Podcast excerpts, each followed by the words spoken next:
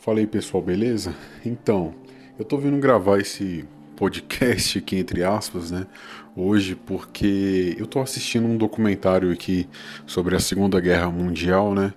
E eu cheguei numa parte onde eles estão mostrando os campos de concentração, é, os soldados americanos, né? Chegando, vendo todo aquele horror, pessoas esqueléticas, montanhas de corpos, enfim, toda aquela barbaridade que eles nem imaginavam que chegariam a ver. Assim, mesmo tendo passado por todos os percalços, dificuldades e horrores da guerra, quando eles chegaram naquele momento, vendo aquela situação daquelas pessoas em um estado completamente subhumano, eles não estavam psicologicamente preparados para aquilo. Então aquilo afetou demais, deixou os soldados americanos horrorizados. Eu acho que qualquer pessoa no lugar deles teria tido a mesma sensação impactante, né? Porque é algo uh, surreal, é uma crueldade muito exorbitante, é fora do, do, sei lá, daquilo que você possa imaginar, mesmo na pior situação possível. Mas enfim, foi isso que eles encontraram. E esse episódio aqui que eu estou assistindo, falando sobre a perseguição aos judeus, né?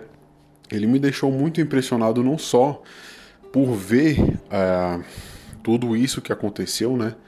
Mas também porque, de uma certa forma, eu comecei a ver que existe, guardado as devidas proporções, algo muito semelhante acontecendo hoje aqui no Brasil. Só que no nosso caso, não aos judeus, mas sim aos conservadores no geral.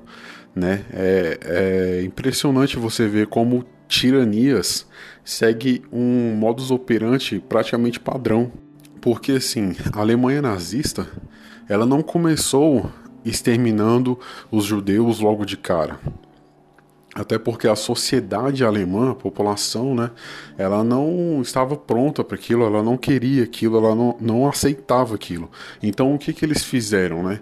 O Hitler, né, junto com toda aquela cúpula principal do partido nazista alemão, eles sempre tiveram essa esse pensamento, essa ideologia eugenista maldita, né, entranhada no cerne do pensamento nazista.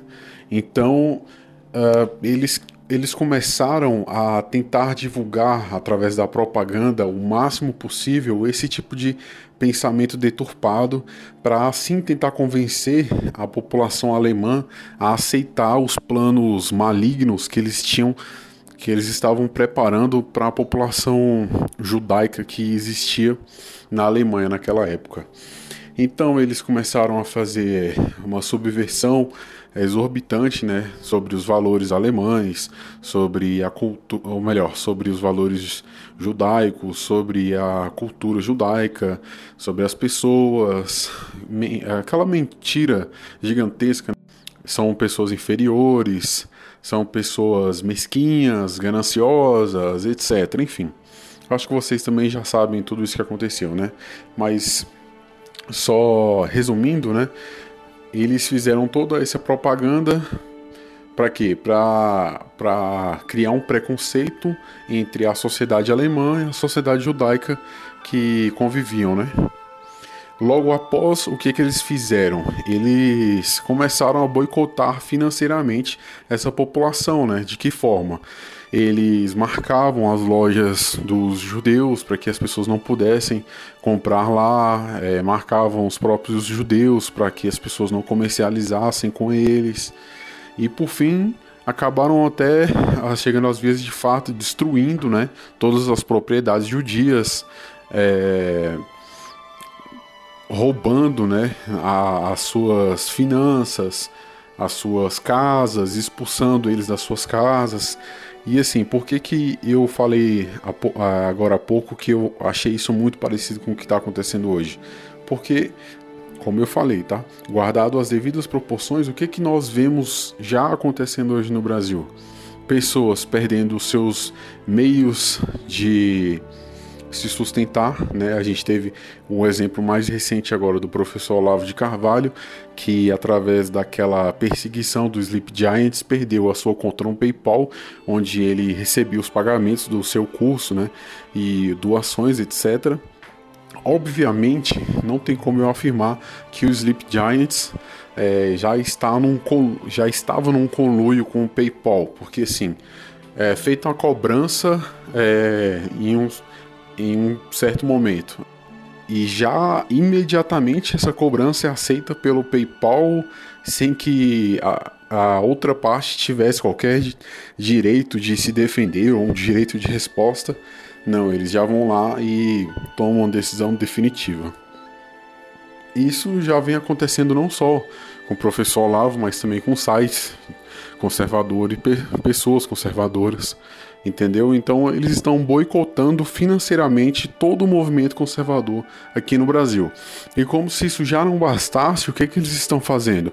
Estão colocando a Polícia Federal para acordar as pessoas às 6 horas da manhã sendo que essas pessoas não cometeram crime nenhum, a não ser o crime de ser uma pessoa conservadora.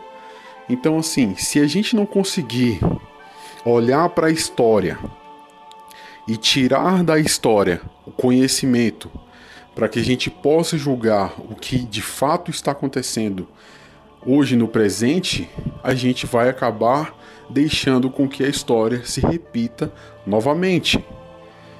E só para enfatizar, tem muita gente que acha que eu posso estar exagerando, que na verdade existe uma gigantesca diferença, mas pessoal, a gente já está vendo de dois anos para cá uma propaganda gigantesca para basicamente em todos os jornais, revistas e canais de televisão contra conservadores, uma propaganda uh, a favor, completamente a favor do progressismo, né? Sempre colocando os conservadores como se fossem pessoas retrógradas, uh, pessoas de ódio que espalham fake news, que espalham discurso de ódio, etc.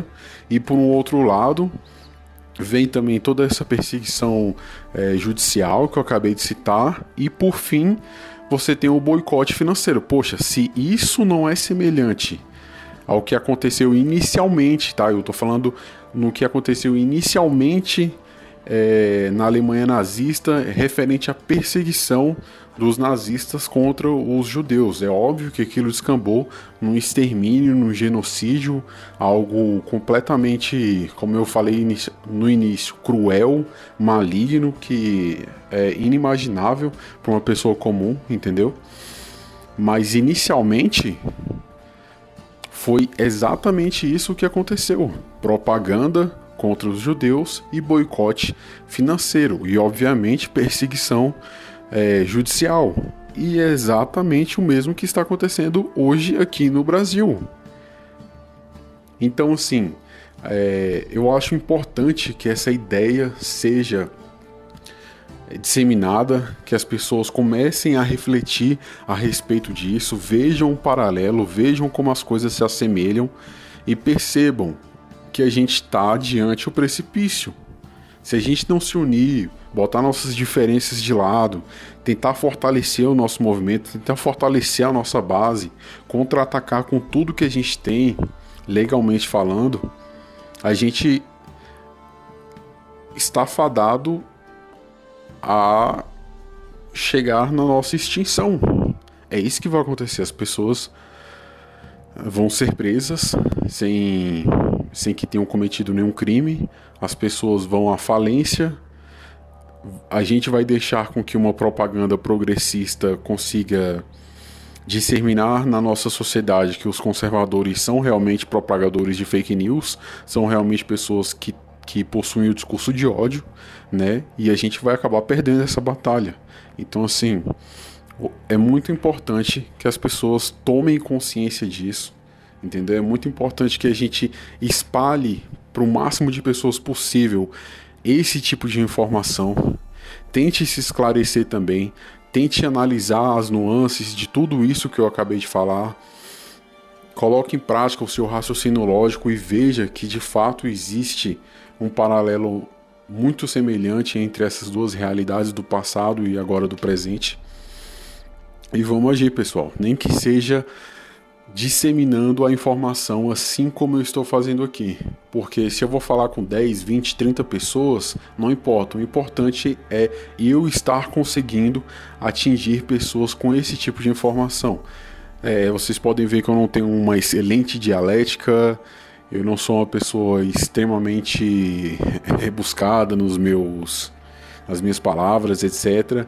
Mas a, a ideia, o principal, né, que é aquilo, a informação que eu estou tentando passar, eu acredito que a maioria aqui conseguiu compreender basicamente tudo. E isso é importante. Tente espalhar a informação e conscientizar o máximo de pessoas que você conseguir.